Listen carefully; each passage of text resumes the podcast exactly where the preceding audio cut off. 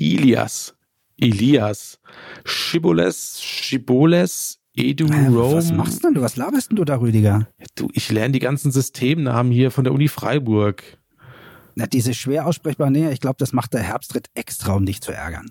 Weißt du was? Das glaube ich auch. Jetzt macht's Klick. Sicher durch die digitale Uniwelt. Ein Podcast der Uni Freiburg.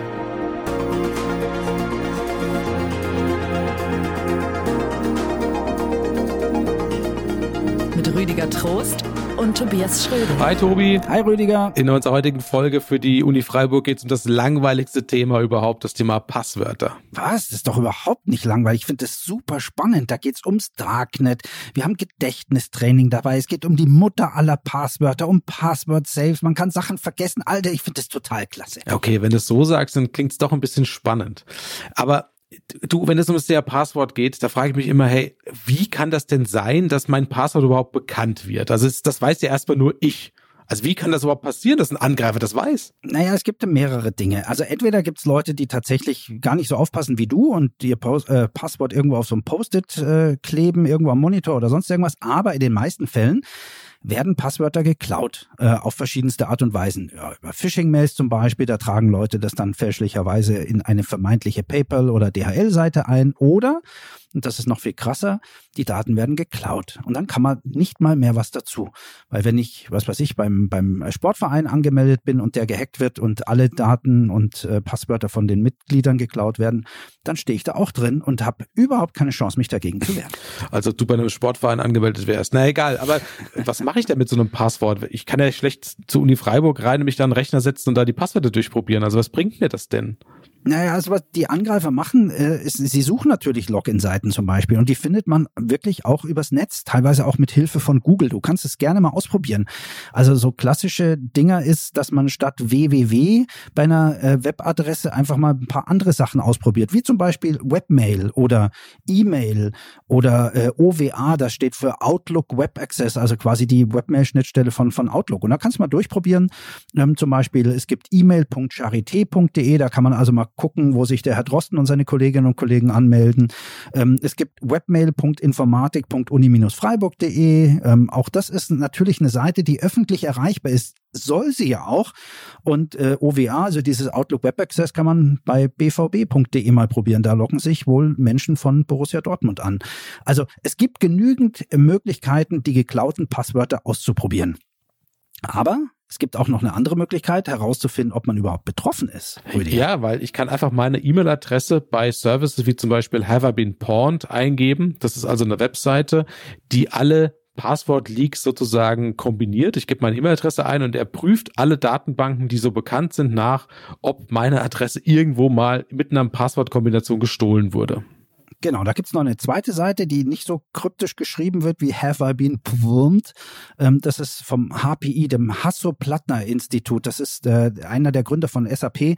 Die machen genau dasselbe. Die kaufen sich quasi oder, oder bekommen auch, muss man fairerweise sagen, ganz, ganz viele geleakte Passwörter und bieten dann so einen Service an, wo man einfach prüfen kann, ähm, ob man selbst schon mal betroffen war. Das ist total hilfreich, weil ich tippe dort meine E-Mail-Adresse ein und bekomme dann mitgeteilt, ja, du warst mal beim Leak von Facebook, von Dropbox vor fünf Jahren oder sonst irgendwas und dann kann ich ganz gezielt ähm, gucken, welche Passwörter ich anpassen Das, sollte. das klingt total spannend, aber wie kommen denn die Hacker an die Passwörter? Im Normalfall muss man eins sagen, die Passwörter werden ja nicht so gespeichert, wie du sie eintippst zum Beispiel. Also äh, im Klartext. Das wäre ja auch völlig absurd. Schau mal, dann könnte ja jeder äh, Administrator an jeder Firma einfach in die Datenbank gucken und von allen Kolleginnen und Kollegen die Passwörter auslesen. Das darf nicht sein. Deswegen werden die ähm, ja umgewandelt. Wir nennen das kodiert in einen sogenannten Hash-Wert umgewandelt. Das ist so eine äh, ja, wilde Zahlen-Buchstaben-Folge.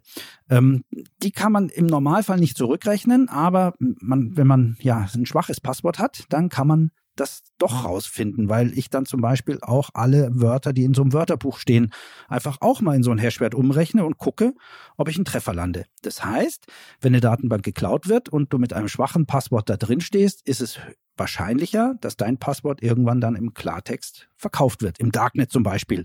Und da sind die gar nicht so teuer. Was kostet so ein Passwort im Darknet? Also es ist ganz unterschiedlich. Ähm, ich habe mal ein paar Tests gemacht für, für eine Fernsehsendung. Ähm, da haben wir für 60 Cent haben wir aktive Accounts von Zalando gekauft zum Beispiel. Also da habe ich mir dann Schuhe besorgt. Die haben 160 Euro gekostet und ich habe, wie gesagt, 60 Cent für einen Account bezahlt. Das ist noch relativ viel, weil in dem Fall war es so, dass ähm, der Verkäufer, also der Hacker nenne ich es jetzt mal, diese Daten schon überprüft hatte. Der wusste zum Beispiel, dass über diesen Account bei Zalando schon fünf Bestellungen gelaufen sind. Das war wichtig, weil nur dann kann man umschalten von Vorkasse auf Rechnung und all diese Dinge. Im Normalfall zahlst du ein paar hundert Euro für ja zigtausende von Datensätzen aus dem Netz ähm, und musste ich dann halt selber zurechtfinden, welche davon noch gehen und welche nicht. Puh, klingt spannend, aber auch ein bisschen scary, muss ich sagen. Also wenn ich jetzt überlege, dass alle meine Passwörter weg sind, nicht so cool. Aber lass uns doch mal drüber sprechen, was sind denn so die typischen Fehler, die wir alle machen mit dem, mit dem Passwort? Also eins, was wirklich das größte Problem ist, ist, dass viele Leute überall und immer wieder das gleiche Kennwort nutzen. Also ich habe das gleiche Passwort beim Sportverein, genauso wie bei PayPal, bei Amazon und bei eBay und vielleicht auch noch für meine E-Mail.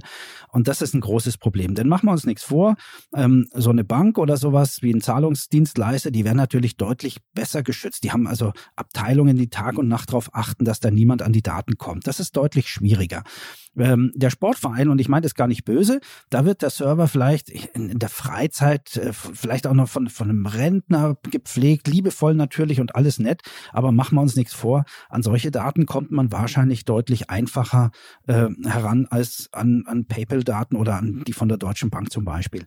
Ist aber da das gleiche Passwort genutzt worden von einer Person, ja, dann ist es durch Ausprobieren ein leichtes, auch bei anderen sichereren Systemen reinzukommen. Das heißt, das sollte man unbedingt. Also das heißt, pro Dienst, den ich nutze, ein eigenes Passwort. Und ich weiß das aus eigener Erfahrung und äh, auch aus vielen Gesprächen, dass äh, die Leute schon andere Passwörter nehmen, aber eigentlich dann doch das gleiche Passwort haben und hinten einfach eine Zahl haben, die sie einfach hochzählen. Das ist natürlich auch nicht so spannend, ja. Nein, dieses Hochzählen wird ja deswegen auch von, von vielen Systemen mittlerweile auch erkannt und verboten. Und dann sagt er, nee, das Passwort ist so ähnlich wie das vorherige. Ähm, ein kleiner Tipp am Rande, wobei mich wahrscheinlich jeder Administrator jetzt äh, wahrscheinlich steinigen wird. Ähm, ich habe gemerkt, dass in vielen Systemen nicht gemerkt wird, wenn man vorne hochzählt. Also statt Passwort 1, Passwort 2, Passwort 3 mache ich also 1 Passwort, 2 Passwort, 3 Passwort. Und das haben viele Systeme nicht geschnallt. Die arbeiten mit Regular Expressions. Und ähm, wenn man die falsch programmiert, dann merkt so ein System das nicht. Aber äh, ich will ja gar nicht aufrufen, das zu tun. Im Gegenteil, man muss oder sollte tatsächlich wirklich völlig unterschiedliche haben. Aber machen wir uns nichts vor, das ist ein bisschen lebensfremd. Es ist lebensfremd, ja. Und man muss auch dazu sagen, Sonderzeichen sind natürlich immer vorgeschrieben. Also bei besseren Passwort-Policies, wie sie auch in Freiburg ähm, bestehen, ist natürlich vorgeschrieben, dass ein Passwort auch Sonderzeichen beinhalten muss. Ähm, hm. Aber es gibt ein Sonderzeichen, das ist der Klassiker, den hat jeder dann am Ende einfach ein Ausrufezeichen.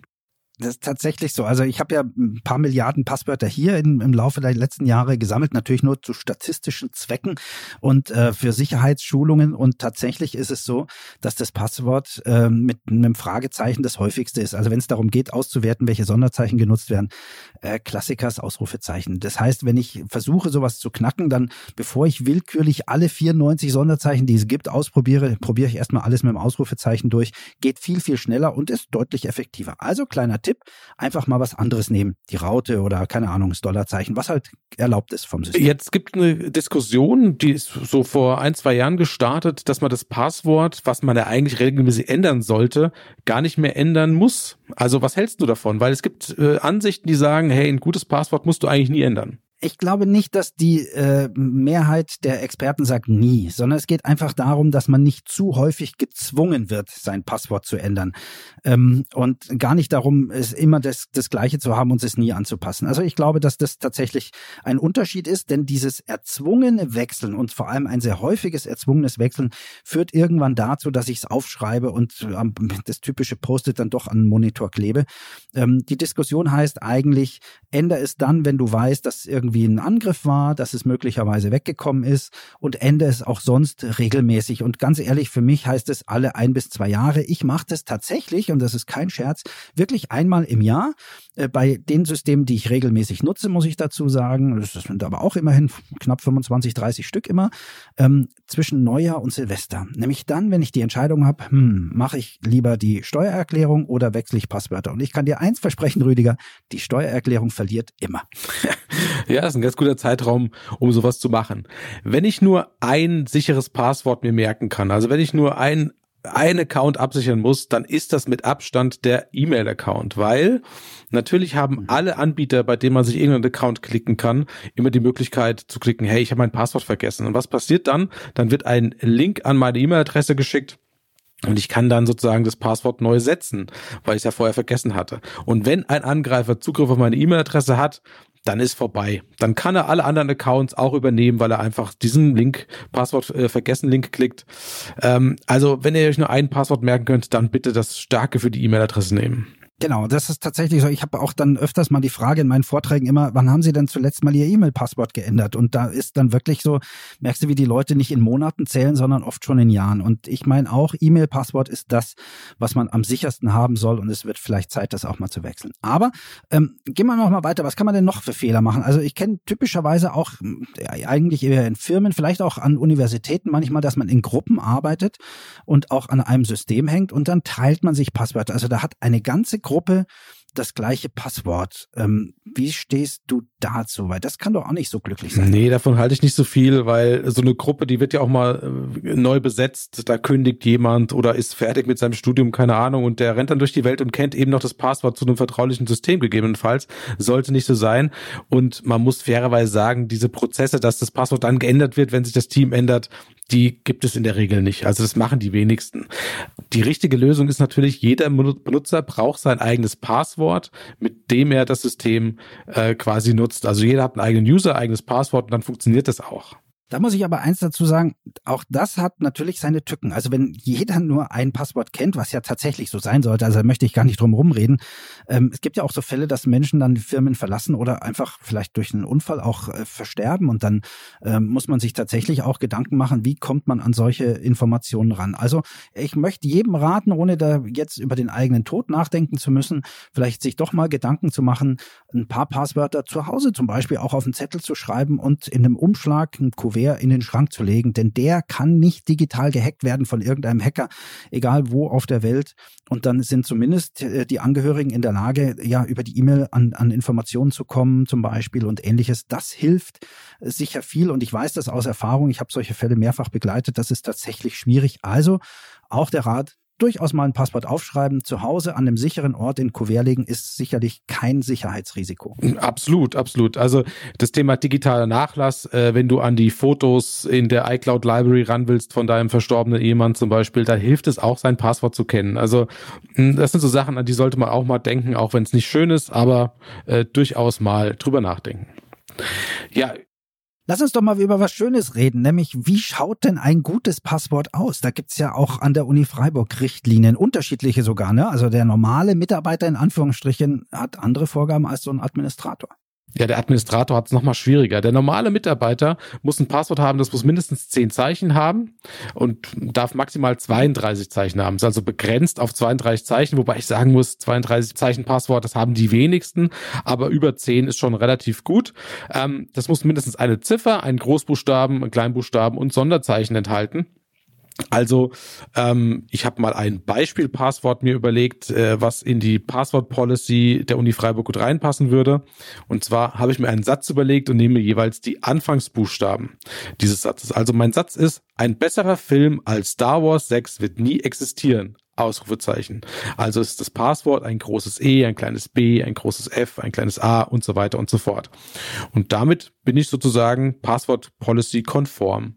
Aber das kann ja nicht sein, dass ich mir hier immer mit meinem Star Wars-Film jedes Passwort baue, weil dann ist es ja doch wieder überall gleich. Also wenn ich schon so einen tollen Satz habe und die Idee ist ja gut, dann sollte ich das Passwort zumindest überall verändern. Also wenn es zum Beispiel das Passwort bei eBay ist, dann würde ich an der dritten Stelle einfach noch ein E einfügen und bei Amazon dann halt nach der dritten ein A und für PayPal ein P oder sonst irgendwas, weil sonst ist es ja immer gleich.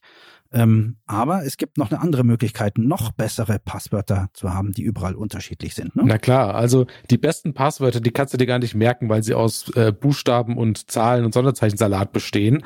Und da sich das natürlich keiner merken will und kann, gibt es dafür eine Softwarelösung, ein Passwort-Safe.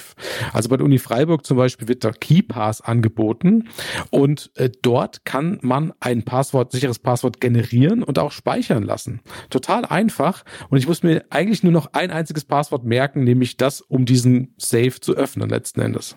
Das ist ja super. Vor allem, äh, ich habe mitbekommen von meiner Herbstzeit, dass äh, die wenigsten das wissen oder nicht alle das wissen. Und äh, so ein Passwort-Safe und gerade Keepers, wenn es verfügbar ist, ist wirklich etwas, was man durchaus empfehlen kann.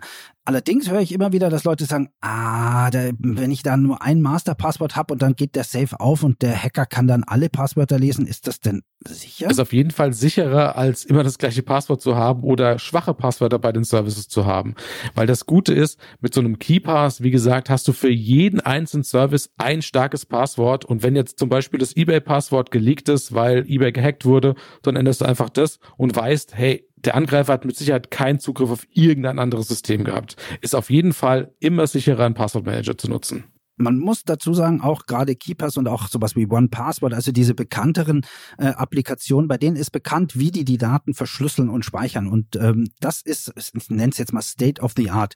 Ähm, das knackt keiner, wenn man da ein vernünftiges äh, Master-Passwort hat. Also da braucht man sich keine Sorgen machen. Ähm, aber es gibt ja noch so einen anderen Passwort-Safe, den eigentlich jeder schon mit dabei hat. Äh, zum Beispiel im Internet-Explodierer, äh, Schmarrn, den gibt's ja gar nicht mehr. Aber in Chrome und Firefox oder so kann man doch auch Passwörter speichern. Also im Browser. Ist das denn genauso sicher? Nein, ist es leider nicht. Also das ist sehr, sehr einfach gemacht. Du kannst im Browser, sobald du ein Passwort eingibst, kommt dann ein Pop-up, hey, willst du das Passwort nicht speichern und synchronisieren und alles.